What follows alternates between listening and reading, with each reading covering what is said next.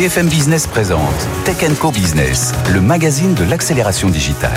Frédéric Simotel.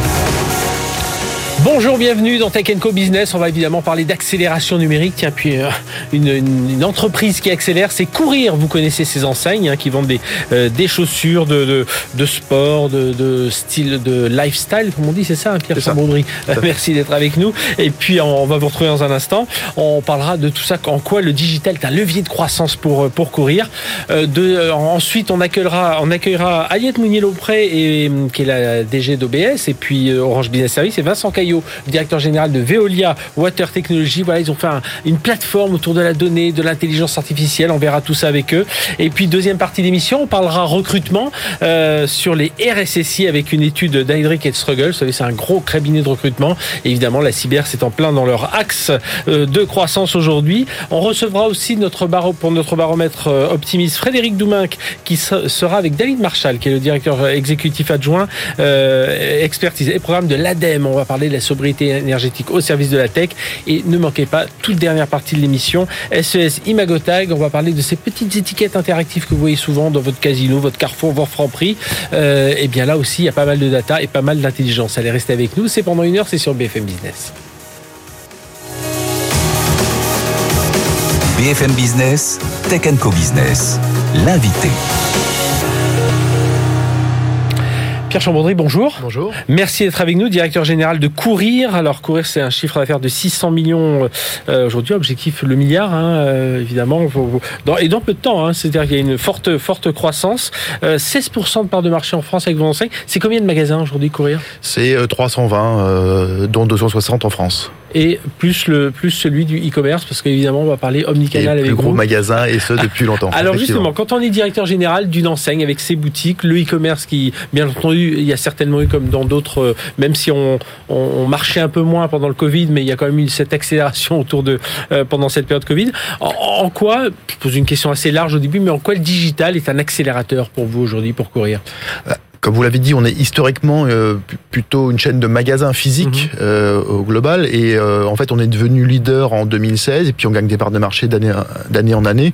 Et c'est notamment dû en partie au digital. Aujourd'hui, le digital chez nous, c'est presque 20% de notre activité. Donc c'est forcément un levier de croissance mhm. énorme en France. C'est un levier de croissance internationale aussi, parce que depuis 2018, tous les ans, on ouvre, des pays, euh, la Belgique, euh, le Portugal, euh, le Luxembourg, les, Pays-Bas depuis peu de temps, et puis il y a d'autres à venir. Et quand on rentre sur ces marchés-là, on rentre à la fois en physique et en digital. Autre exemple, on a acheté aussi une entreprise qui était quasiment une pure player, qui est une mhm. société euh, danoise mais qui euh, travaille dans le monde dans le monde entier. Euh, donc c'est un, un levier de croissance du groupe Courir. Euh, et puis on parle digital en e-commerce, mais moi je l'utilise aussi sur les leviers. Euh, enfin, on l'utilise tous sur les leviers RH, et c'est un mhm. gros accélérateur pour pour nous sur toute la chaîne de valeur. Sur, sur le recrutement, on utilise des outils digitaux oui. euh, parce que pour éviter les formations et puis sur euh, la formation, des plateformes de formation digitale. Et puis on imagine puis tout ce que vous mettez en place au fur et à mesure sur la, la supply chain. Qu'est-ce qui fait Je reviens juste un instant. Qu'est-ce qui fait la, la spécificité de l'enseigne courir par rapport à bon il y a les magasins un peu généralistes de sport, mais euh, la vôtre donc euh, voilà c'est. Nous notre spécificité c'est c'est choix d'un positionnement. La, la sneaker c'est un c'est un marché historiquement très mmh. masculin, très street. Et nous, on a choisi, acteurs français, de différencier et on a choisi le positionnement plutôt féminin et, beaucoup plus mode que, nos, que nos concurrents pour marquer une vraie différence. Voilà. Donc, en fait, on a des sites de consommateurs différents des autres. C'est ça qui explique notre succès. Le, euh, justement, là, les investissements, vous avez vraiment. Euh, quand est-ce que vous basculez vraiment sur le, digital dans, votre histoire là de, Nous, on a basculé. Euh, en fait, on moi, je suis arrivé en 2014 pour lancer le site. Ça n'avait pas, donc c'est encore récent notre notre histoire digitale. On a basculé vers 2018, on a changé de plateforme. En 2014, il n'y avait pas de site. Non. Ah oui, c'est on, voit, le, retard. Hein. Et aujourd'hui, ça pèse 20% de notre business. Donc les équipes ont fait un travail euh, remarquable. Euh, on a changé euh, de plateforme en 2018 et ça c'est un, gros accélérateur pour mhm. nous. Et puis dès ce moment-là, c'est là où j'y reviens on a choisi l'omnicanalité parce que nous on pense qu'on a un acteur. Enfin, c'est des mondes qui se parlent en fait. Ils sont surtout pas opposés. Et ça, ça fait ça un gros driver de croissance. Quoi. Oui, c'est bon. Euh, ça paraît tellement évident aujourd'hui, mais c'est vrai qu'il faut se remettre dans. Même il y a 4-5 ans, de se dire euh, la boutique, puis même pour les salariés, leur dire euh, je conseille quelqu'un, mais je sais qu'il va aller acheter sur internet parce que peut-être qu'il y a une promo. Bah, c'est l'intérêt digital, c'est qu'il y a beaucoup d'acteurs tiers, en fait, des partenaires, des petites mhm. startups souvent, en fait, qui vont nous aider à euh, intégrer l'écosystème digital pour euh, pour trouver ce type de solution là. Et ça c'est. Euh, ça veut dire qu'aujourd'hui le, pôle data devient essentiel chez vous. tout ce qui va être les algorithmes autour de cette data, cette gestion de la donnée, qu'elle soit la plus bah, la plus propre possible. Hein, oui, c'est un élément clé pour la gestion de nos flux, savoir où, où est le produit, comment le livrer. On, on investit énormément. Par exemple, on a investi sur un nouvel entrepôt mhm. euh, pour avoir pour servir mieux nos clients euh, nos, nos, clients e-commerce. On, on, travaille sur une évolution forte de notre ERP. C'est l'intérêt digital, c'est que ça bouge tout le temps. C'est mhm. aussi l'inconvénient, c'est que ça nécessite d'investissement permanent, une veille technologique. Euh, voilà permanente. Euh, Aujourd'hui, je parlais du digital, donc on revient dans un instant sur la partie euh, RH, euh, tout, tout, ce qui se fait chez vous. Ce digital, il est important sur la partie supply chain, il est important aussi sur bah justement cette sobriété. Enfin, ça, c'est des choses sur lesquelles vous travaillez, j'imagine aujourd'hui pour euh, bah justement, je veux être livré euh, dans la journée, mais est-ce que je vais être livré euh, en répondant à certains critères de, de, de sobriété? Ça aussi, c'est un, nouveau un nouveau critère que vous ajoutez aujourd'hui? Ça fait partie des gros enjeux qu'on a qu'on a qu'on a affronté tous, effectivement, qu'on garde. C'est ce sujet-là, mais aussi la, la, la, qualité de nos emballages entre oui, guillemets. Bien sûr, oui. Ah, oui. Tous, tous ces éléments-là, carton, papier, ouais, ça fait des, des choses. Et, réduire cette proportion-là au euh, au, minimum, ça fait partie des grands enjeux en plus. Quoi. Et alors, vous disiez tout à l'heure... Et le fait de faire livrer, excusez-moi, je, vous coupe, mais par exemple, euh, on, pousse énormément la livraison en magasin, puisque du coup, c'est une livraison commune avec le reste de nos... De, oui, ça évite d'avoir... Et ça évite d'avoir en one-to-one. Et du coup, là, vous avez euh, des économies d'énergie considérables. Ça veut dire quand vous poussez, vous... il y a une promo, il peut y avoir une promo comme ça, bah, le, levier des frais de livraison, en fait, c'est gratuit, c'est gratuit en magasin, et donc du coup, c'est un par définition, c'est le levier le plus attractif pour nos, pour nos clients. On a la chance d'avoir un maillage assez large en France. Je l'ai dit, 265 magasins en France, ça permet d'avoir un, un, magasin courir euh, la plupart du temps très proche de chez soi. Quoi. Euh, vous parliez des RH tout à l'heure, l'introduction. Euh, là aussi, digital, donc déjà acculturer tous vos, vos salariés. C'est combien de salariés aujourd'hui courir? C'est 2000 à peu près. Voilà. 2000 et 200, 200 au siège et 1800 magasins. C'est essentiellement magasins, évidemment. 80-20. Et alors, c'est quoi les, les outils que vous utilisez pour eux aujourd'hui? Alors, D'abord, c'est sourcer les talents. Mhm. Euh, et sourcer les talents, c'est compliqué. Donc, on a, on a des, euh, notamment en magasin, vous le disiez, c'est 80% de notre personnel. On a des outils de CV vidéo, c'est qu'en fait, au lieu de pouvoir rencontrer des gens un, par un, etc., on a un premier filtre, en fait, euh, et les jeunes sont assez habitués à ça, donc ils postent une, une, une, vidéo que nos responsables de magasin vont regarder et filtrer au, global. Donc ça, c'est un gain de temps énorme. Euh, ça, c'est un gros sujet. Autre outil majeur pour nous, c'est la formation. On est une mhm. activité de, de produits de mode, donc un renouvellement permanent. Et puis il y a du conseil. Euh, et, du coup, on a des outils de formation euh, digitaux en fait au magasin. Donc on, on utilise nos propres vendeurs qui vont euh, travailler sur des, des, formats vidéo pour présenter les nouveaux produits et qu'on va retrouver sur une plateforme digitale mhm. accessible sur smartphone pour l'intégralité de notre population de, de, vendeurs. Voilà, c'est le genre de choses que le digital permet aujourd'hui, qui ne mhm. permettait pas il y a encore il y a quelques années. Quand, quand des, des entreprises, des fournisseurs viennent vous voir, enfin des fournisseurs euh, informatiques, IT, des boîtes de conseil viennent voir vous parlant intelligence artificielle, ça, ça vous interpelle euh, en quoi? Aujourd'hui, c'est un peu partout euh, chez nous. Euh, là, j'ai trois trois gros sujets chez nous. C'est le post achat, les bots et puis le SEO. Post-achat, mhm. c'est quoi? C'est qu'en fait, nous, quand on a fait notre travail, une fois que le client a, a choisi, puis on remet ça au, dans les mains d'un transporteur et le, le, entre le suivi de la commande et de la livraison, c'est une vraie angoisse. Donc, on, on, met, grâce à l'intelligence artificielle, des éléments de tracking en fait de la commande pour pouvoir envoyer des informations régulièrement aux clients. Quoi. Il y a le SEO, c'est en fait la, la capacité ah à trouver, courir, euh, etc. C'est un peu une évidence, mais c'est mhm. important pour équilibrer nos dépenses. Et puis une spécificité qui est chez nous, c'est la lutte anti-bot. On a la chance d'avoir des produits qui sont très désirés pour une partie. Euh, et donc on a des bots qui attaquent notre site, Ah euh, clairement. Mais quand on parle de bots, c'est c'est assez unique sur le sur les marchés. Hein. Ce- ce- le produit sneakers est assez attractif, donc c'est des millions de bots qui peuvent attaquer sur certains modèles au global. Donc il y a Pour les, pour les réserver, pour les. Exactement pour les réserver et après oui. utiliser le marché du resell et les revendre deux fois plus cher que ce, D'accord. que- Ah oui, ce c'est- qui, est un- ce qui est un vrai sujet pour nous parce que nous notre sujet c'était de les vendre au consommateur Bien, final bien entendu, ouais. et donc du coup on investit énormément sur cette lutte anti-bot et là l'intelligence artificielle là c'est comment détecter et euh, comment détecter en gros euh, un client d'une armée euh, de robots en fait qui Mhm. vont attaquer le site et essayer d'a- d'accaparer la paire. Ça c'est un gros gros sujet sur l'intelligence artificielle voilà. On, on a vu des gens comme euh, Nike euh, racheter une boîte euh, un million, je crois que c'est un, un million de dollars autour, de des NFT. Ouais. Est-ce que ça aussi c'est des choses vous dites tiens, on pourrait avoir un magasin virtuel, on peut, faut comme vous parliez de mode, voilà, il y a cet effet mode aussi. Hein. C'est quelque chose que vous regardez forcément. Oui, alors Mais- on a un regard on a un regard interrogatif là-dessus. Ouais. Nous, on est très sur le digital utile. Donc, il y a- Mhm. y, a, y, a, y a deux grands axes pour moi. hein. C'est l'authentification. Et là, la NFT apporte Ouais. une, une preuve de traçabilité, notamment sur Mhm. un certain nombre de produits, comme je vous le disais, euh, Oui, particuliers. il peut, y avoir, il peut y avoir des sneakers numérotés, tout ça. voilà, Exactement. de- et là, de- du coup, ça, ça, ça a une vraie ça a plus-value. tout son intérêt. Après, on entend parler de chaussures virtuelles. Etc. virtuel, ouais. Et là, on est un peu plus dubitatif. On va Ouais. regarder. C'est intéressant Ouais, ouais. de regarder comment ça bouge. Euh, voilà. Encore une fois, nous, on est sur l'utilité. On pense client d'abord. Et pour l'instant, c'est pas ce, ce sujet-là. Voilà, sous et, cet puis, angle-là. et puis j'avais oublié de dire, euh, gros euh, réseaux sociaux, vous êtes très présents, hein, 2 millions et demi de followers euh, sur Instagram, sur euh, 270 cas sur 270 000 sur sur TikTok. Donc là aussi, 2 c'est- millions au total et 1 Ouais. million sur, sur Instagram, Donc là aussi, bah oui, c'est ça, c'est créer cette communauté. c'est impératif. Nous, on de pas en médias, mais sur les réseaux sociaux en, en dominante, oui. Eh bien, Pierre Chambaudry, merci d'être Mm. venu nous parler de tout ça, Merci directeur général de. Courir. Voilà, ben, on n'ira plus dans vos enseignes par hasard et puis on verra un peu toute cette, tout, tout ce qu'il y a derrière dans ce back-office numérique. Merci d'avoir été avec nous. Et nous, on poursuit tout de suite avec, euh, on va parler euh, euh, avec Aliette Mounier-Lompré, patronne de euh, d'OBS, et euh, Vincent Caillot, directeur général de Veolia Walter Technology. Là aussi, la data est au cœur de tout ça, de la gestion du cycle de l'eau. On voit tout de suite, on voit ça tout de suite ensemble. BFM Business, Tech Co Business, les invités.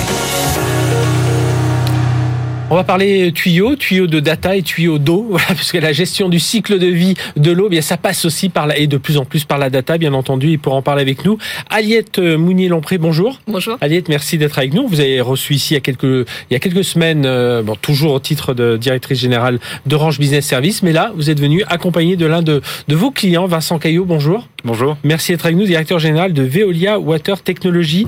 Euh, ju- juste un mot pour qu'on cible bien. Alors Water Technology, Veolia, voilà, on associe tout ça, mais euh, ça, ça représente, euh, euh, voilà, le, le, le métier, c'est ce, cette gestion du cycle de l'eau, c'est ça? Oui, alors Veolia Water Technology dans Veolia, donc le Mhm, leader mondial ouais, oui. de la transformation écologique, spécifiquement, nous innovons, nous concevons des technologies qui vont permettre à nos clients de faire face à leurs challenges sur l'ensemble du cycle de l'eau, accès à la ressource d'une part, et d'autre part la gestion de la qualité pour l'eau potable, l'eau de process, et bien sûr l'eau usée. Mhm. Alors, C'est près de près de 760 stations de traitement. Euh, euh, voilà, de- d'eau, c'est près de C'est- 7000 7000 clients industriels. et- 7000 clients industriels, Et des clients euh, 50 pays. Et et Ah, si on avec- parle de digital aujourd'hui, oui. 3000 euh, technologies connectées, 6000 euh, clients connectés et avec actifs une sur notre pression de plus en plus forte sur l'eau. Hein. On l'a on l'a compris cet été avec euh, toutes les histoires d'environnement, etc. Ça, ça devient. Avec on a un- besoin d'être au plus proche de, de, de, de l'information. Absolument, avec un intérêt renforcé sur les sujets environnementaux et sur l'eau en particulier. Et c'était très vif en France cet été au niveau de l'accès à la ressource Mhm. ou de la, la disparition, la rareté euh, de la ressource. Alors ça fait un moment que alors Veolia le groupe euh, s'est lancé dans, dans la data. On a euh, l'ancien ancien DSI qu'on avait reçu ici il y a quelques il y a quelques temps. euh, bah, tout était basculé dans le, dans le cloud, donc c'était une, une volonté. Donc on sentait tout de suite se dire il faut qu'on ait la puissance informatique pour. Donc le cloud euh, était là pour répondre à ça. Et, et aujourd'hui, alors comment vous inscrivez un peu dans cette stratégie avec Oui. Veolia Water?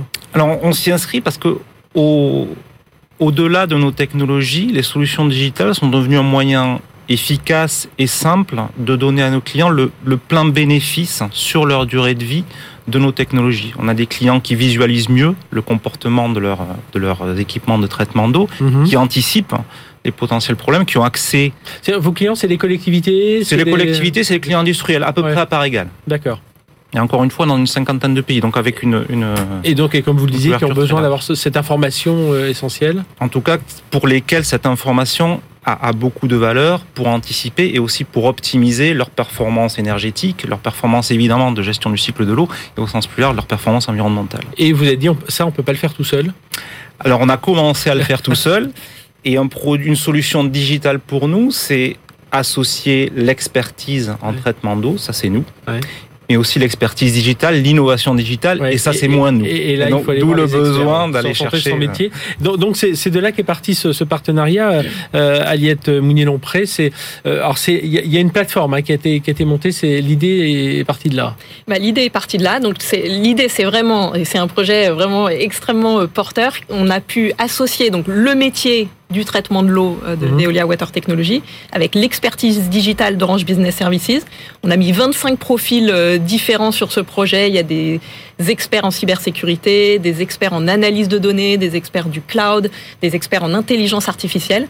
Et donc l'idée, c'est d'apporter finalement une fenêtre digitale euh, à ces experts Par du métier de l'eau. très concrètement? Hop, première rencontre avec euh, Veolia Water. Ils ont déjà, bon, ils ont déjà des, des systèmes, des plateformes, des systèmes d'information. Comment, euh, euh, voilà, pa- par où on va prendre le projet? Alors, alors il y a une plateforme qui s'appelle euh, Upgrade. Ouais. Euh, c'est ce qui est, c'est l'aboutissement un peu de ce partenariat. Mais au départ, au départ, on se dit quoi? On se dit, on va aller regarder quel type de données remonte, et puis c'est à partir de là qu'on va commencer à tricoter un peu le. le Alors au la départ, solution. très concrètement, on met tous les experts dans une même pièce, ils font de l'idéation, ils, ils discutent, ils réfléchissent justement au processus. Et puis, euh, quand on regarde une installation de traitement de l'eau, en fait, c'est des, des, dedans, il y a des automates industriels. Mhm. Vous avez euh, un cerveau et des muscles. Les muscles, c'est euh, des robinets, euh, des filtres, euh, des, des pompes. Et donc, nous, on est allé se brancher sur le cerveau, Mhm. on récupère les données. Et ces données, elles sont pas forcément immédiatement compréhensibles, elles sont dans des formats très compliqués. Donc on traduit ces données et ensuite on les met à disposition des experts qui peuvent les utiliser pour plein de cas d'usage extrêmement intéressants. C'est- Vous aviez déjà déployé tout un ensemble d'objets connectés, euh, Vincent Caillot? Oui, nous avions déployé déjà la plateforme, un ensemble d'objets connectés. Mais notre aventure digitale, c'est c'est 20% de croissance par an Oui. euh, sur les dernières années. Donc les, besoins de, de taille de la plateforme, de complexité de la plateforme, c'est aujourd'hui dans 30 pays. On a Mhm. des utilisateurs dans 30 pays, dans 10 langues différentes et qui ont tous le même niveau d'exigence en termes de stabilité de la plateforme, de fiabilité, mais aussi de, de- de facilité d'utilisation de la plateforme. Donc on avait besoin de s'associer de façon à, Ouais. à- à sécuriser tout ça. Ça veut dire une collaboration très étroite entre vos équipes et celle de celle de Vincent Caillot. Des euh, voilà, faut faut réussir à parler un langage commun aussi. Donc euh, chacun. Ça, ça a mis combien de temps à se monter ce projet, Aliette? Bah, ça a mis euh, plus, de, plus de 12 mois et Ouais. c'est un vrai projet de, de co-innovation et de partenariat au-delà d'une relation Mhm. euh, client-fournisseur. C'est un vrai partenariat entre nos deux entreprises. Ça veut dire euh, Vincent Caillot, chez vous, il a fallu aussi acculturer. Parce que les gens se disent, euh, tiens, la data, oui, mais moi, moi mon travail, c'est vraiment euh, euh, ce cycle de l'eau. J'ai bah, des métiers, voilà, sur la qualité de l'eau, sur tout un tas de choses. Et puis tout d'un coup, on leur dit non, il faut aussi travailler sur anticiper. Enfin voilà, c'est cette cette data, ils se disent, mais c'est pas mon métier, ça. Oui, alors nos équipes digitales, nos équipes propres digitales Elle, c'est leur ont eu la joie de découvrir un support renforcé et de plus en plus nos équipes métiers, nos experts de traitement d'eau euh, se rendent compte eux-mêmes de, de, de, de l'efficacité euh, de, de ce que l'on met en place en termes de quelque chose de très simple, de réduire finalement la distance Mhm. entre l'opérateur et l'expert, qui est très utile, qui a été extrêmement utile dans les phases les plus, les plus vives euh, du confinement. Les clients qui étaient équipés étaient beaucoup plus résilients, beaucoup Ah oui. plus fiables dans cette période-là, juste parce que l'expert avait toujours accès à eux, ce qui n'était pas forcément le cas de, de- de clients qui n'étaient pas sur, une- euh, sur notre plateforme. Est-ce que ça veut dire qu'il y a des services qui sont à- qui sont apparus dans cette dans ces discussions et vous n'y avez pas pensé, par exemple? Ce, ce, ce qui, a- ce qui apparaît de plus en plus, c'est des outils, des objets de plus en plus intelligents qui embarquent euh, de Mhm. l'intelligence artificielle et qui vont pouvoir faire des, des optimisations euh, que sur place, les meilleurs opérateurs Mhm. humains, j'allais dire, ne, ne savent pas faire. Euh, Comment on fait Aliette pour savoir euh, jusqu'où il faut aller pour ne pas se lancer dans un justement vous dites un projet qui a mis 12 mois à, à se faire et on connaît trop hein, de projets informatiques où on est plein d'ambition on se dit voilà toutes ces datas je vais en faire plein de choses un, un grand alors euh, le- le- l'image est facile là un grand lac de données et je, je mets tout ça et puis on va voir tout ce qu'on peut en sortir Euh, et puis euh, ça échoue parce que culture la culture parce que la techno n'est pas là parce que pour différentes raisons et justement, comment on fait pour se dire, bon, il faut qu'on se fixe des objectifs très concrets, qu'on jalonne tout ça, qu'on mette des indicateurs? Oui, bah, c'est un des secrets de la réussite, c'est de se dire que il faut qu'on soit très concret, très pragmatique et qu'on avance étape par étape. Mhm. Donc on se fixe pas des objectifs pharaoniques euh, dès le départ. Par contre, on repère les cas d'usage, on les modélise, on les teste et Mhm. ensuite, quand ça fonctionne, on passe à l'échelle. Euh, Ça veut dire pour le, ça a changé quoi là pour vos clients aujourd'hui Ils ont une meilleure maîtrise. euh, Enfin, c'est toujours en déploiement, j'imagine. hein, il y a encore euh, des nouveaux services qui sont installés régulièrement. Ils ont une meilleure visualisation de ce qui se passe. Ils anticipent, ils anticipent les pannes. Ils ont un accès à l'expertise à peu près en temps réel. Mhm. Et pour ceux qui ont choisi les outils les plus avancés, je vais vous donner un exemple. Le, la station d'épuration de qui est une des deux plus grandes stations d'épuration de Milan, en Italie, euh, ils nous ont fait confiance pour les aider à travailler sur leur performance. On a économisé de 40% leur consommation énergétique. On a réduit leur consommation de produits chimiques par deux. Et globalement, leur euh, diminuer leur, leur émission de gaz à effet de serre de 70%. Donc c'est majeur en Ouais. fait les progrès qu'on arrive à faire compris. en déployant nos outils. Et on parlait cybersécurité, évidemment, ça c'est une, une des branches de euh, d'OBS avec Orange Cyberdéfense, voilà qui fait partie de, de, euh, du groupe.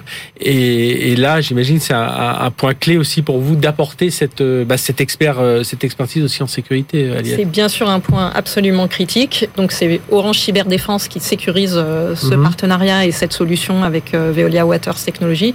Et bien sûr, euh, on peut pas aujourd'hui dans le monde du digital fournir des solutions, Oui. a fortiori sur des, des solutions aussi critiques que des installations de traitement de l'eau. Mhm. On peut pas faire ça sans être capable de, de- de sécuriser complètement le dispositif. Au- Aujourd'hui, euh, je parlais du cloud tout à l'heure, tout est en cloud. C'était Amazon à l'époque, mais euh, ça continue. Vous, avez- vous êtes multi-cloud, comment ça se passe Oui, oui, on est toujours sur un cloud Amazon et, et OBS nous nous aide à, Ouais, gérer euh, l'ensemble du, du sujet data. sé- sécurise tout ça. Euh, Le, euh, je, je reviens juste un instant sur cette euh, sur cette partie cyber. Euh, bon, j'imagine que vous voyez euh, régulièrement tout, tout ce type d'attaque, mais euh, il y a aussi une acculturation aussi à faire auprès de ces de ces collaborateurs pour euh, euh, parce que justement là on ouvre plein de services, on se dit tiens c'est super, on va plugger euh, euh, de l'IE, enfin des objets connectés sur des plateformes, sur upgrade. Là il faut et puis dire aux gens attention, il faut que tout ça respecte des process parce que souvent la cyber c'est une affaire de méthode, Oui, et c'est un, de techno mais aussi beaucoup de méthodes, sensibilisation et méthode. de manière générale autour de ces sujets digitaux, on a, on a un gros sujet de change management, Mhm. notamment vis-à-vis de, de nos commerciaux, parce qu'on est, on- qui ont l'habitude de vendre des technologies, des équipements, des usines, des choses très tangibles, et là on passe dans de l'intangible avec d'autres sujets, et notamment la cybersécurité. Donc on a, on a une, un change management important à faire auprès de nos équipes. Le euh, avoir ce c'était combien de personnes à peu près chez OBS qui ont travaillé avec les gens de Ouais, Comme je vous le disais, on avait 25 profils Ah, ça, différents 25 profils. euh, sur, euh, sur ce projet. Après, le projet était, était bien plus large Mhm. et on a travaillé pendant un certain temps et on continue à travailler sur des cas d'usage. Vous mentionniez le cloud. On regarde Ouais. comment on peut déporter le cloud à l'edge, comme on dit, donc au plus près des installations pour pouvoir faire ensuite des, des- du processus de données, de processing de données en temps réel et pouvoir complètement utiliser l'intelligence En ce qui concerne ce artificielle. projet-là, notamment, c'est ça aussi, c'est rapprocher, euh, bah, faire du edge de plus en plus, même pour les industries. Moi, je voyais ça pour des plus petites industries, mais euh, vous dites même là, dans, dans ce domaine de l'eau, c'est rapprocher ce, ce edge computing de. Bah oui, on continue à regarder quand il y a des, des cas d'usage en temps réel, le fait de déporter les données au plus près de l'utilisation et de l'utilisateur peut euh, permettre de faire euh, des cas d'usage extrêmement intéressants. Et vous, c'est ça sur ce sur ce edge, Absolument. avoir ces datas. Absolument, absolument. Le, le- la remontée de données brutes est, est toujours en débat avec nos clients, donc le, le, le, le edge euh, est, une des manières de répondre à Mhm. ce sujet. Ça, ça, c'est une des tendances hein, qu'on voit. euh, enfin, on voit multi-cloud. euh, euh, enfin voilà, si on parle cloud, c'est vraiment ces tendances-là qu'on voit arriver de plus en plus. Ce, ce edge. Alors, je voyais, j'avais pas imaginé que, pour, pour ce, ce, ce type de métier, euh, vous aviez, vous aviez besoin voilà d'un grand cloud, mais qui avait pas forcément besoin de edge. euh, Bah, on est de plus en plus dans un monde multi-cloud, comme vous Mhm. le disiez. Ouais. On est de plus en plus euh, à pousser le cloud vers euh, au plus près de l'utilisateur. C'est une question de performance, mais c'est aussi un enjeu environnemental de se dire qu'on ne fait pas forcément remonter toutes les données euh, dans des clouds Ouais. très centralisés et qu'on essaye euh, d'optimiser euh, les consommations énergétiques. Il y, a- il y a des histoires autour de la souveraineté justement dans ce domaine pour, pour vous, euh, Vincent Caillot. En tout cas, il y a, il y a- il y a énormément de discussions autour Ouais. de où est ma donnée, qui a potentiellement accès à ma donnée, qu'est-ce que vous allez faire de ma donnée, etc. Ouais, donc vous êtes à l'écoute un peu de tout ce qui est en train de se faire aujourd'hui autour des bah, de d'une part de, de l'offre bleue, voilà, de, de tout, tout, ce qui tout ce qui bouge de, de ce mm. côté-là. Euh, sur le euh, comment tout ça s'intègre après sur la plateforme plus, enfin est-ce qu'il y a un lien avec une plateforme plus globale euh, de, de, Veolia ou, ou, vous vivez un peu dans, votre univers de non notre l'offre upgrade et la plateforme upgrade est une plateforme Veolia. Mhm. Et Veolia Water Technology a ses, ses objets, ses outils, ses offres dans l'ensemble de, à l'intérieur de, de, la plateforme commune. Et juste un dernier mot à chacun d'entre vous pour réussir un projet comme ça, c'est quoi vos deux trois conseils, Vincent? S'associer, associer les, les, experts. Et mhm. c'est vraiment ça la base du partenariat, c'est-à-dire reconnaître notre expertise de traitement d'eau et aller chercher euh, l'expertise digitale, Digital chez et, intelligence artificielle et data, etc. Voilà. Écouter ses clients. Écoutez, ça a été absolument clé dans notre développement mhm. digital, bien comprendre leurs besoins en termes de fiabilité, de, de résilience. J'en parlais, je parlais tout à l'heure mhm. du Covid. Les, les, appels en termes de, de d'optimisation dans la performance fois, on est sur des, offres intangibles. C'est pas l'historique de notre métier. Donc, remettre à plat euh, les besoins du client, bien les écouter, bien comprendre quelle était la valeur et, qu'est-ce qui était possible dans un univers digital était, était absolument clé au, début de notre aventure digitale. Et vous, Aliette euh, Je dirais la, confiance, la complémentarité mhm. entre nos deux groupes, euh, le fait qu'on a avancé petit pas par petit pas. on a été très pragmatique. Et puis l'élément probablement le plus important, c'est une ambition commune. C'est-à-dire qu'on a une vision commune, je pense, de l'innovation. Le fait qu'on veut mettre l'innovation digital au service de l'humain, qu'on veut créer de, de l'impact positif, qu'il soit économique ou environnemental. Mhm. Et on a travaillé euh, ensemble euh, en ce sens. Eh bien, merci d'être venu nous parler de, de tout ça. Aliette Mounier-Lompré, donc directrice générale d'Orange Business Service, et Vincent Caillot, directeur général de Veolia Water Technology. Merci d'être venu parler de ce projet. Donc, Upgrade, c'est le, le, enfin, c'est même pas le nom de code, hein, c'est le nom de la, la plateforme digitale, et en tout cas dans la gestion du cycle de vie. C'est ça, je disais, c'est 760 stations de traitement d'eau et 518 stations municipales. Voilà, c'est, hmm il y a quand même, ça, fait un nombre important de, sites à, gérer quand même. Absolument. Voilà, d'où je comprends mieux l'histoire du edge computing. Allez, on passe à la deuxième partie de l'émission. On va parler recrutement, tiens, dans le domaine de la cybersécurité. C'est tout de suite. BFM Business, Tech Co Business, l'invité. On va descendre un peu en profondeur dans ce métier du RSSI, responsable de la sécurité des systèmes d'information, et puis on va voir c'est avec ces, euh, ses fonctions, ses missions élargies. C'était à l'occasion d'une étude qui a été réalisée par euh, le cabinet de recrutement Heydrich Struggles, plutôt le recrutement de, haut niveau. Euh, c'est 300, 330 entreprises euh, en Amérique du Nord, Asie, Australie, Europe qui ont été, qui ont été, dont la France, qui ont été étudiées. Et avec nous pour en parler, Ahmad Assad, bonjour. Bonjour. Ahmad, merci d'être merci d'être avec nous. Et alors, juste quand on, on parlait juste avant le, le, le, début de cette interview là hors micro de, de toute cette étude, on va revenir sur les quelques chiffres. Et vous et vous m'avez dit ce qui vous a frappé dans cette étude, c'est euh, bon voilà, ils sont tous attaqués, ils ont tous, euh, euh, ils cherchent tous d'autres compétences pour grossir leur équipe, mais c'est le niveau de stress incroyable de, de ces, de, de, de ces, de ces profils. Absolument. Ce que nous avait vraiment surpris, interpellé sur cette, cette étude, c'est que nous avons pensé qu'ils ont peur de perdre leur job, s'il y a quelque chose. Mais en fait, pas du tout. C'est 59%, ils ont peur de, de, de, du stress, ils sont vraiment sur du stress. 48%, ils ont peur de peur de burn-out pour eux et leurs équipes. On, on, gère une crise, alors soit on la gère, soit on a peur d'en gérer une. Et pour vous, c'est ça, c'est un, un, des éléments bah, qu'on ne voit pas. Hein, euh, Exactement, c'est la face un peu cachée parce que leur job, c'est vraiment la, la, la prévention, détection et réaction. Alors, dès qu'on détecte quelque chose, et on sait qu'il y a 400% plus de, d'attaques depuis le Covid, ça c'est mhm. les statistiques de l'ANSI, oui. Euh, vous pouvez imaginer le, niveau de stress de ces équipes, surtout que l'information, le système d'information est devenu beaucoup plus critique. Pour le fonctionnement de l'entreprise. C'est ça. Et en plus, du coup, ça devient parce qu'il y a une partie technique, bien entendu, mais dans ce métier, il y a une partie acculturation, formation, une partie méthode aussi, une partie médiation, une partie management. Et on comprend que c'est pas juste pour faire monter un, un, profil euh, dans un niveau de comex, mais euh, et vous, j'imagine, dans les recrutements, dans les conseils au recrutement, c'est ce que vous vous poussez auprès de, de, absolument, de absolument. Euh, un patron de la cybersécurité, on attend qu'il est capable de simplifier, simplifier les choses, expliquer les choses beaucoup plus simplement à une comité de direction. on a trouvé que plus, plutôt aux États-Unis, un peu en Angleterre, moins en Europe, 80% des patrons de la sécurité, ils ont un accès direct au conseil d'administration, Mhm. qui est moins le cas euh, en Europe. Ouais. Je pense que ça, c'est une tendance euh, qui va, qui va arriver chez nous. Ah, Après, je pense qu'il y a eu aussi pendant trop longtemps des RSSI, mais comme à l'époque des DSI qui, qui gardaient un langage un peu trop technique et qui du coup, euh, voilà, une fois qu'ils arrivaient, euh, entendu ça tellement de fois, on dirait ah, ça y est, il y a notre DSI ou notre RSSI qui vient de parler, on, on va l'écouter sagement et puis on, on verra parce que et puis rentrer un peu, s'enfermer un peu dans ces dans ces termes. et ça c'est ça c'est en train de changer. Euh, euh, euh, vous dites aussi que euh, dans RSSI il y a système d'information, mais il y a aussi les systèmes opérationnels. Chez certains, ils vont ils vont Absolument, absolument. ce genre de Dans le passé, les systèmes opérationnels étaient comme une forteresse. Ouais. C'était complètement isolé. Euh, les robots dans des, euh, de- dans- par exemple chez Peugeot pour les, les fabrications, euh, les raffineries, on entend parler Mhm. maintenant, les, les centrales électriques, euh, tout ça c'était complètement isolé.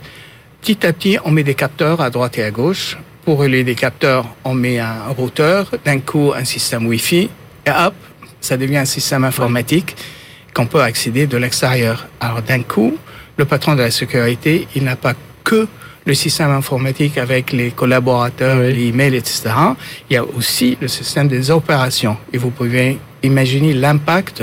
Ouais, si un central est voilà de hacké euh, quand ouais. on sait que c'est 400% de plus, Ouais. quand on sait que 50% des entreprises que IBM ils ont interrogé, ils ont dit ils ont eu euh, deux ou trois euh, euh, tentatives euh, de de- de- d'intrusion. Mhm.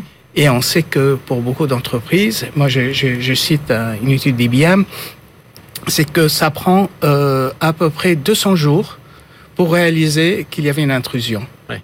200 jours, c'est-à-dire vous êtes dans votre appartement, six mois, il y a quelqu'un qui rentre, qui fouille dans vos affaires, qui regarde, soit pour euh, faire du rançonnage, Oui. soit pour piquer l'information, soit pour arrêter plus Ouais, tard, pour saboter. hein, Ou pour saboter. Ouais. ou pour voler l'information. Mm. Et on a vu ça dans le passé, l'impact sur le business. Yahoo, quand il y avait 3 milliards des adresses email et, et, et, et, passwords qui, qui, qui, qui avaient fuité, quand, et le, le patron a, a sauté, a démissionné.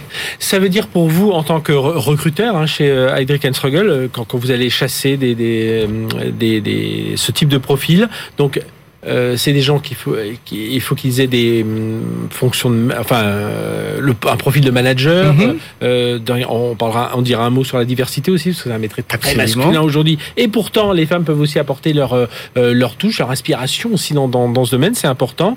Et puis rémunération aussi, en fait, tout ça. Il faut vraiment qu'on reconsidère, selon vous, ce poste de RSSI. Absolument. La première chose qu'on pose comme question à nos clients quand on fait un recrutement, c'est de comprendre le périmètre. Le périmètre. Si vous voulez RSSI, c'est plutôt système d'information pour un site, Ouais. ou est-ce que c'est euh, une holding avec une trentaine de sociétés ou des filiales Oui. un peu Est-ce que c'est partout lui qui fait juste les réglages sur les les firewalls ou alors est-ce que c'est voilà. lui qui vraiment Et euh, le firewall, le réglage et Ouais. tout ça, c'est c'est compliqué parce que 90%, euh, 94% de- d'intrusions se se font par des emails. Mhm. Quelqu'un qui envoie un email, Ouais. qui forward un truc, on clique sur euh, et hop, on a on a un virus qui qui, qui part partout. Euh, alors, il faut pas, il faut pas trop simplifier parce que Mhm. aussi Oui. il y a des, il y a des, il y a, il y a des, des, oui, logiciels couche- qui arrêtent tout ça. Voilà. Mais, mais en termes généraux, une entreprise où le système d'information est vital pour, euh, pour, euh, pour, euh, pour le fonctionnement, euh, aujourd'hui, les banques, euh, les distributeurs, euh, les plateformes de, de, de, de- quand on parle de Deezer, Spotify, euh, et si ça s'arrête cinq minutes, c'est la fin du monde. Ouais. Un opérateur télécom, la frontière entre le, le, le système qui gère le réseau et, et gère le IT, Mhm. il n'y a pas de frontière. Ouais. Alors c'est très très important. Donc votre conseil, vous, chez Adrien Castrol, c'est d'avoir vraiment des gens de haut niveau. Voilà, Exactement. repenser tout ça. Juste un dernier mot. Euh, oui, il n'y a pas assez de femmes dans Absolument. le domaine. Et là, je crois que c'est 80, euh, en 2022, 80% des RSSI à travers le monde sont des hommes. hein. donc il manque vraiment. euh, Absolument. Euh, il y a une autre tribune que j'ai publiée Ouais. sur comment trouver des femmes dans ce milieu qui est vraiment un monde masculin. Ouais. Euh, Moi, j'ai souvent peut-être allé chercher par le biais du juridique.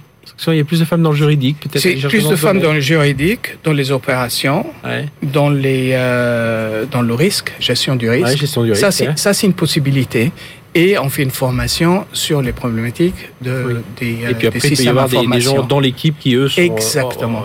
Au, point, au, niveau technique. Eh bien, merci euh, Hassan, Ahmad, Hassan, pardon, Ahmad Hassan d'être venu parler de tout ça, associé chez Hydric Struggles. Étude très intéressante, à je vous la conseille? On peut, j'imagine, le retrouver sur le site de, de Hydric Struggles avec tout un tas d'enseignements sur ce profil de RSSI. Merci d'être venu merci parler beaucoup. de ça. Merci on va pour l'invitation. On va parler de sobriété énergétique. Mathieu, c'est un, un, critère aussi dont de tenir compte aussi les RSSI avec nos invités suivants. C'est tout de suite sur BFM Business. BFM Business, Tech Co Business, le débat. On va parler de l'empreinte environnementale du numérique en France. Alors c'est à l'occasion de notre baromètre. Vous savez, chaque chaque mois on fait un baromètre avec la société Optimis, euh, qui euh, est une place de marché justement pour placer des euh, des freelances, euh, des développeurs, des chefs de projet dans les entreprises. Donc c'est plus de 6000. Frédéric Dumac, bonjour. Bonjour. Optimis. C'est c'est combien de profils aujourd'hui qui sont sur la on a à peu près 250 000, un vivier de 250 000 consultants euh, sur tous les métiers. Et puis de l'autre côté, des entreprises qui cherchent. Euh... Voilà, des Et alors d'habitude, on faisait ce petit baromètre, mais ce mois-ci, voilà, on change un petit peu de main parce qu'il y a un sujet qui est quand même assez important. C'est justement cette empreinte environnementale. Justement, on va revenir dessus avec vous, David Marshall. Bonjour. Bonjour. Merci d'être avec nous, directeur exécutif adjoint expertise et programmes à l'ADEME, c'est l'agence de l'environnement et de la maîtrise de l'énergie. Et alors, euh, bah oui, on dit tous, alors le numérique, c'est 4%, euh, c'est autant que le transport aérien et tout ça. Euh, bon, une fois qu'on a dit ça, il faut aller plus loin. Donc euh, aujourd'hui, vous avez fait un, rapport, un rapport pour mesurer déjà, parce que si sans mesure, ben, on peut pas euh, enclencher des actions. Et alors, quels sont vos premiers, vos premiers constats? Bah, déjà, c'est important de, de, rappeler que le numérique sert aussi à éviter des impacts environnementaux. hein, euh, quand on prend, quand on fait une visio plutôt que de prendre l'avion, bah, évidemment, on, on, évite des impacts. Maintenant, c'est pas si évident que ça que le numérique permet systématiquement d'éviter des impacts environnementaux. C'est quelque chose qu'il faut. Euh, quand on fait tourner nos présentations par email. Voilà, exactement. et donc effectivement, euh, le numérique a aussi un impact sur l'environnement. Et euh, l'idée de ce travail qu'on a mené avec l'Arcep, c'était de mieux qualifier ces impacts. Et mhm. puis on va également là prochainement aussi publier une vision prospective comment vont évoluer ces ensuite, impacts. Le but c'est de lancer des, des, actions et dire ben voilà pour pour tel type de. Ouais, de, tout à fait.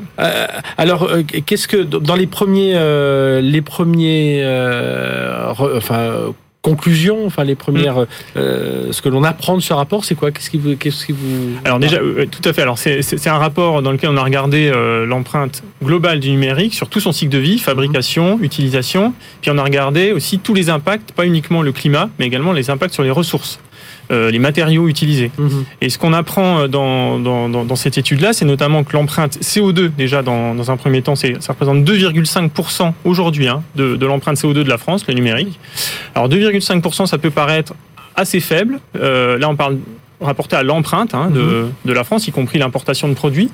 Euh, mais en fait, c'est l'équivalent de 12 millions de véhicules qui rouleraient 12 000 km euh, par an. Hein. Donc c'est quand même pas mhm. négligeable. Ouais, pas négligeable et le deuxième apprentissage majeur euh, de cette étude, c'est que euh, c'est que la consommation d'électricité, si on regarde juste la consommation d'électricité du numérique en France, c'est 10% de la consommation d'électricité aujourd'hui. Donc ça, c'est quand même un chiffre qui est tout à fait significatif, hein, 48 TWh. Euh, cette consommation, elle est principalement le fait des équipements, euh, des terminaux, mhm. euh, hein, parce que cette étude, elle a regardé les terminaux, les réseaux, les data centers, et 80% de l'impact vient des terminaux. Et puis en plus, pour, pour ne pas simplifier les choses, on a plusieurs terminaux, on a un smartphone, on peut avoir une tablette, on a un PC, on a un PC chez soi, un PC au bureau. Enfin, tout à fait, les terminaux, ça, peut aussi englober les box, les écrans, les télés, donc, enfin, et, et, beaucoup de cet impact provient des écrans, notamment. Hein. Euh, nombreux écrans. Frédéric Dumac, euh, chez, chez Optimis, euh, sur voilà, c'est un critère qui devient de plus en plus présent, hein, que ce soit dans les entreprises lorsqu'elles cherchent des, des, des, profils pour leurs projets, et puis de même côté profil aussi, côté développeur, chef de projet, consultant, enfin tous ceux qui cherchent aussi, c'est alors c'est clair, c'est-à-dire que nous, nos clients sont les directions achats, mhm. et depuis euh, déjà, euh, on va dire deux ou trois ans, euh, la RSE, ce qu'on appelle la RSE, donc qui est pas limité au simple impact environnementaux, hein, qui mhm. vise aussi les impacts sociaux, les impacts éthiques dans les achats. Donc tous 100% aujourd'hui, en 2022, sont passés au RSE, c'est-à-dire qu'ils appliquent à eux-mêmes, donc au sein de leur grand groupe, principalement, c'est nos clients des pratiques qui visent à acheter mieux, de manière plus éthique, auprès de, fournisseurs qui sont euh, beaucoup plus impliqués sur, les, sur ces aspects-là. Euh, et, euh, ils reportent aussi, ce qui est, ça qui est très intéressant, ils reportent cette responsabilité vers leurs prestataires. Nous, on, mhm. travaille beaucoup avec la prestation, donc moins avec des terminaux de l'achat de matériel, hein, mais c'est, je pense, aussi beaucoup, beaucoup, beaucoup le cas. Euh, le fait que, par exemple, ils achètent beaucoup d'infrastructures aujourd'hui euh, dans le cloud ou d'applications euh, dans le cloud euh, leur permet de reporter aussi cette responsabilité, mhm. puisqu'ils achètent moins de, bah, de, de, de, machines hein, et ils reportent ça à des prestataires qui, à, à qui incombe la responsabilité euh, de ces, vous, vous sentez une, euh, une, certaine pression, bon, on va dire amicale, mais, euh, mais voilà, de, la part même, des grandes entreprises qui viennent chercher des, des profils chez vous, ils mettent.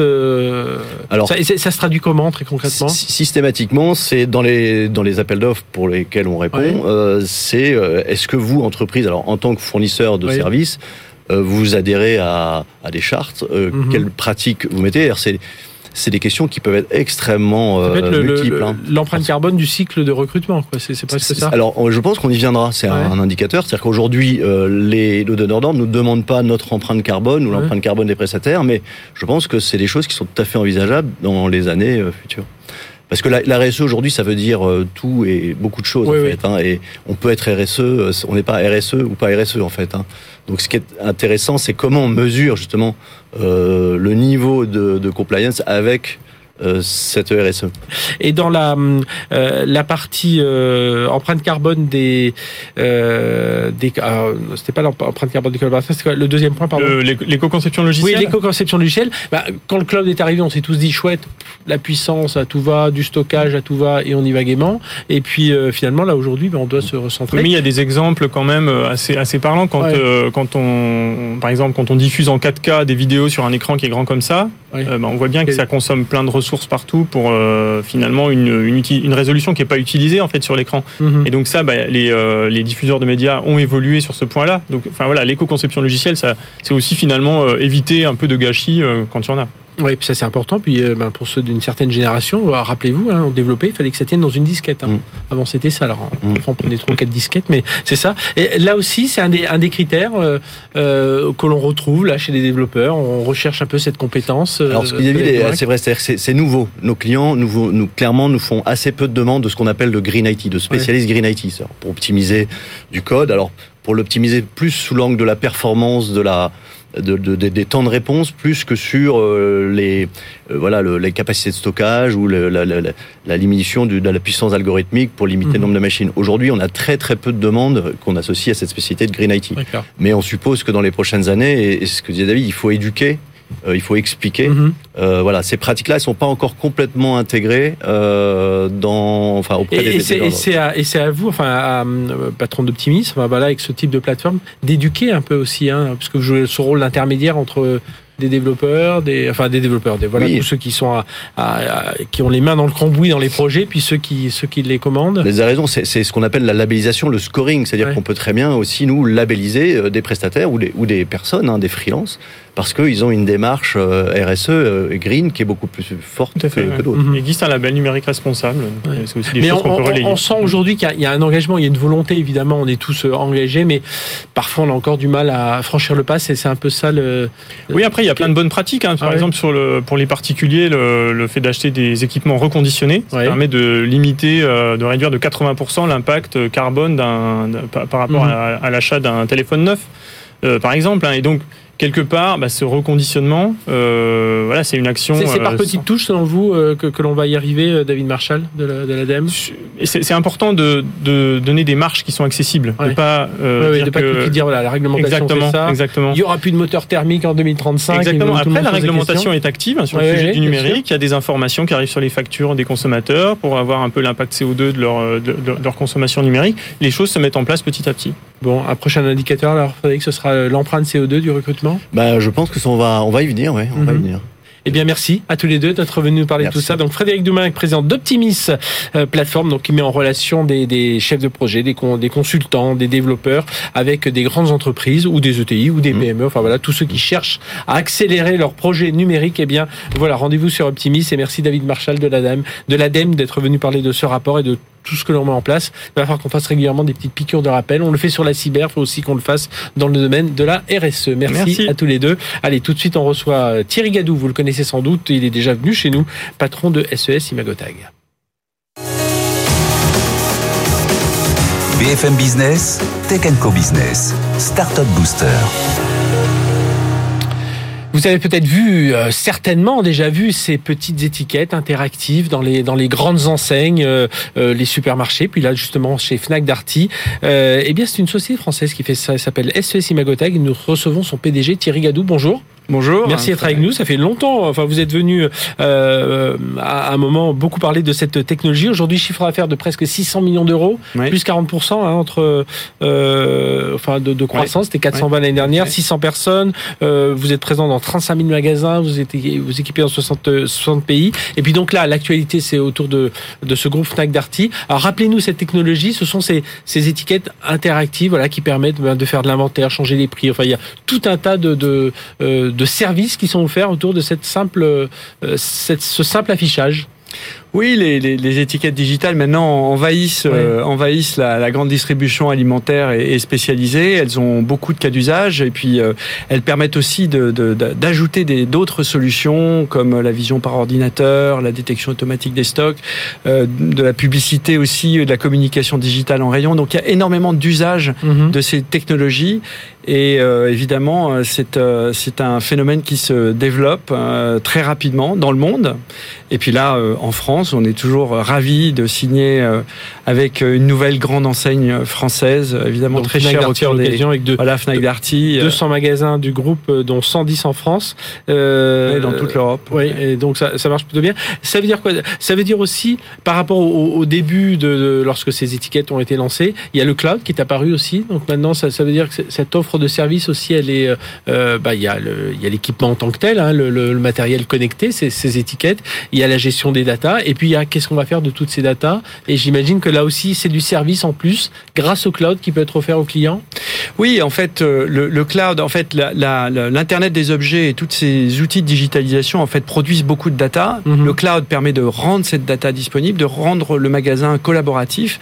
Il permet de le connecter à ces différentes euh, parties prenantes, les fournisseurs évidemment, mais aussi les consommateurs en rayon. Ça permet beaucoup d'usages et ce cloud est fondamental pour pouvoir euh, permettre ces usages à ces usages d'être en temps réel, d'être connecté, de rendre le magasin beaucoup plus efficace, beaucoup plus connecté et de très riche en data. Ouais, et de rendre le magasin, et là c'est bien parce qu'on fait là, on, boucle, euh, on, clôt la boucle de cette émission. on, a, on a, démarré cette émission avec le patron de courir des enseignes courir. Alors je sais pas s'ils sont clients chez vous, mais voilà, bon, ce sera peut-être le moyen de faire une, une, une, connexion. mais justement, qui lui parlait, nous maintenant on veut être une marque ombrelle, c'est voir les, euh, voilà, que le client aille sur internet, se faire livrer chez lui en magasin, tout ça, tout, tout ça doit être, euh, il doit juste nous voir comme une marque euh, avec toutes les qualités de notre enseigne. Et, vous, c'est un peu ça aussi. C'est grâce à ces, à ces étiquettes, euh, on peut avoir, euh, bah, qui sont des petits terminaux pas forcément intelligents, mais enfin qui sont gérés par de l'intelligence en tout cas, et qui sont gérés par cette intelligence. Et c'est d'avoir des prix, ben voilà, qui qui ne fluctuent pas, alors qui soient les mêmes sur le web, sur ça, parce que ça c'est important aussi. Bah, une des grandes caractéristiques de ce qui se passe dans le commerce dans le monde aujourd'hui, c'est au-delà des éléments un peu de, de crise actuelle, mais c'est quand même la, la, la, progression inexorable du e-commerce. Et donc, euh, le fait que toutes les enseignes euh, brick and mortar ont une stratégie euh, prioritairement omnicanal. Mhm. Et il n'y a pas de stratégie omnicanal sans digitalisation euh, du point de vente physique pour ouais. synchroniser les canaux physiques et les canaux digitaux. Ouais. C'est vrai, vrai pour les prix, mais c'est vrai également pour la communication client. Il faut une cohérence à oui, tout instant. Il n'y a rien de pire que de ne voilà. pas retrouver les mêmes Ex produits, les mêmes prix, les mêmes promos. Les mêmes contenus, etc. Donc il y, y a véritablement une digitalisation du point de vente qui accompagne la stratégie omnicanale. Dans le cas de Fnac Darty, c'est tout à fait clair. Ça s'inscrit dans leur plan stratégique qui était centré sur le développement du plan omnicanal, euh, du modèle omnicanal et euh, l'expérience client. Et là aussi, l'expérience client, c'est fondamental de digitaliser les rayons pour euh, aider à trouver des produits, -hmm. avoir plus d'informations, un contenu plus riche et encore une fois avoir une expérience assez euh, seamless, comme disent les Anglais, oui. en fait, euh, sans couture, euh, entre le monde online et le monde physique. Et donc ça, c'est vraiment quelque chose qui accélère dans le monde entier. Euh, je dirais qu'aujourd'hui, on équipe par exemple tout 80% des enseignes euh, électrodomestiques en Europe. Mm -hmm. Donc il y a vraiment un mouvement général. Et puis ça concerne également le non alimentaire tout le secteur non alimentaire comme le secteur alimentaire évidemment. La concurrence aujourd'hui c'est quoi? C'est un concurrent, quelques concurrents directs ou c'est ceux qui n'ont pas de, euh, qui n'ont pas encore ce type de de, de solution? Alors ceux qui n'ont pas encore ce type de solution, c'est plutôt notre marché potentiel. Ah J'appellerais pas ça de la concurrence. C'est euh, c'est aujourd'hui on est numéro un mondial parce que je crois qu'on est reconnu comme la meilleure de part de marché. Oui, hein. on est reconnu comme ayant la meilleure technologie, c'est qui innove le plus vite, celle mhm. qui ajoute justement ces cas d'usage le plus rapidement possible pour rendre le magasin euh, beaucoup plus performant euh, et beaucoup plus intéressant en fait pour les consommateurs. Donc euh, voilà, il y a encore effectivement beaucoup à faire. je pense que on, a multiplié par 10 notre chiffre d'affaires dans les 10 dernières années. Je crois qu'on va faire encore la même chose dans les 10 années à venir. On rappelle, 420 millions d'euros de chiffre d'affaires en 2021, 600 millions déjà en, en 2022. Et 800 millions l'année prochaine. Voilà, on l'a déjà déjà lancé sur le rythme du milliard. et puis, vous parliez d'expérience euh, consommateur, il y a l'expérience aussi collaborateur, parce que là aussi, c'est des, il y a tout un tas d'informations précieuses pour euh, le gérant du magasin, pour les vendeurs euh, qu'il récupère à travers les informations de ces étiquettes. Alors absolument. je, dis souvent, le commerce physique, c'est le commerce humain. Ce qu'il faut, c'est c'est tirer le, le, le meilleur parti d'avoir des gens dans les magasins. Il faut éviter de leur faire faire des choses qui sont automatisables et mhm. sans valeur ajoutée. Au contraire, il faut les tourner vers le consommateur, vers le conseil, vers le service. Ça, c'est fondamental. Et donc, la digitalisation, elle permet d'une part d'automatiser des tâches sans valeur ajoutée et donc de libérer un temps précieux. Chaque heure aujourd'hui en magasin est précieuse. Et puis, elle permet euh, d'apporter beaucoup de services euh, aux consommateurs. Euh, un des services, par exemple, auxquels on pense, c'est notamment la préparation des commandes en ligne pour pouvoir produire le e-commerce à partir des magasins. Mhm. Ça, c'est fondamental. Ce que j'appelle le e-commerce local, c'est la priorité de beaucoup de, de, de, grands commerçants. Euh, Walmart, par exemple, qui est un de nos grands clients aux États-Unis, sa priorité, c'est de faire de leur magasin physique le cœur de leur stratégie e-commerce. Donc, on, on, voit bien que tout ce qui va permettre de, euh, de, de, de, maximiser la valeur ajoutée euh, du, du, et de simplifier du personnel, process, ça va permettre aussi de résoudre le problème des talents, parce que mhm. pour attirer les talents en magasin, il faut aussi leur donner un job intéressant avec de la technologie, leur apprendre des choses. La et donc, ça rend les, les, les métiers passionnants. Euh, euh, dernière question sur, l'innovation, c'est quoi les prochaines innovations là, Évidemment, pour progresser, c'est acquérir encore davantage de parts de marché, euh, intéresser encore davantage de magasins, et il y a encore beaucoup à faire. Mais elles, elles, sont, elles vont être où les prochaines innovations? Alors, les prochaines innovations, c'est vraiment digitaliser la totalité euh, du magasin. Que le mhm. magasin soit extrêmement riche en data, qu'on sache ce qui s'y passe en permanence, à tout instant. Donc, c'est beaucoup de capteurs, beaucoup de caméras miniatures pour, pour avoir en permanence un monitoring des rayons. c'est vous qui allez travailler aussi C'est nous qui travaillons là-dessus, absolument. Et, et c'est vraiment une part très importante de notre roadmap. Et puis, c'est pouvoir aussi, euh, demain, avoir un e-commerce qui est euh, de plus en plus centré sur le magasin physique. Donc, économe carbone, économe en émissions, éviter la surconstruction de plateformes logistiques. Tout le, plus de la moitié du e-commerce demain sera produit à partir des magasins physiques, donc ça ira plus vite, les produits seront plus frais, il y aura plus de confiance, donc les consommateurs seront satisfaits et ça ira, euh, ce sera euh, extrêmement économe en carbone.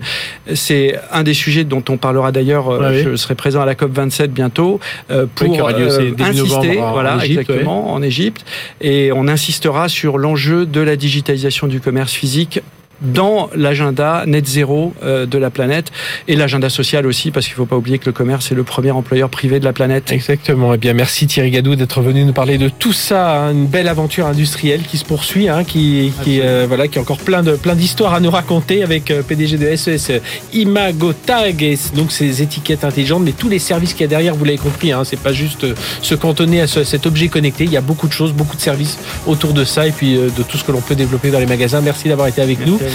Tech Co Business, c'est terminé. On se retrouve la semaine prochaine, même heure, même endroit. D'ici là, bah, retrouvez-nous sur les podcasts, retrouvez-nous sur le replay et puis évidemment sur Tech Co TV, vous savez, notre chaîne dédiée euh, sur les box opérateurs. Allez, excellente semaine sur BFM Business. Tech Co Business sur BFM Business.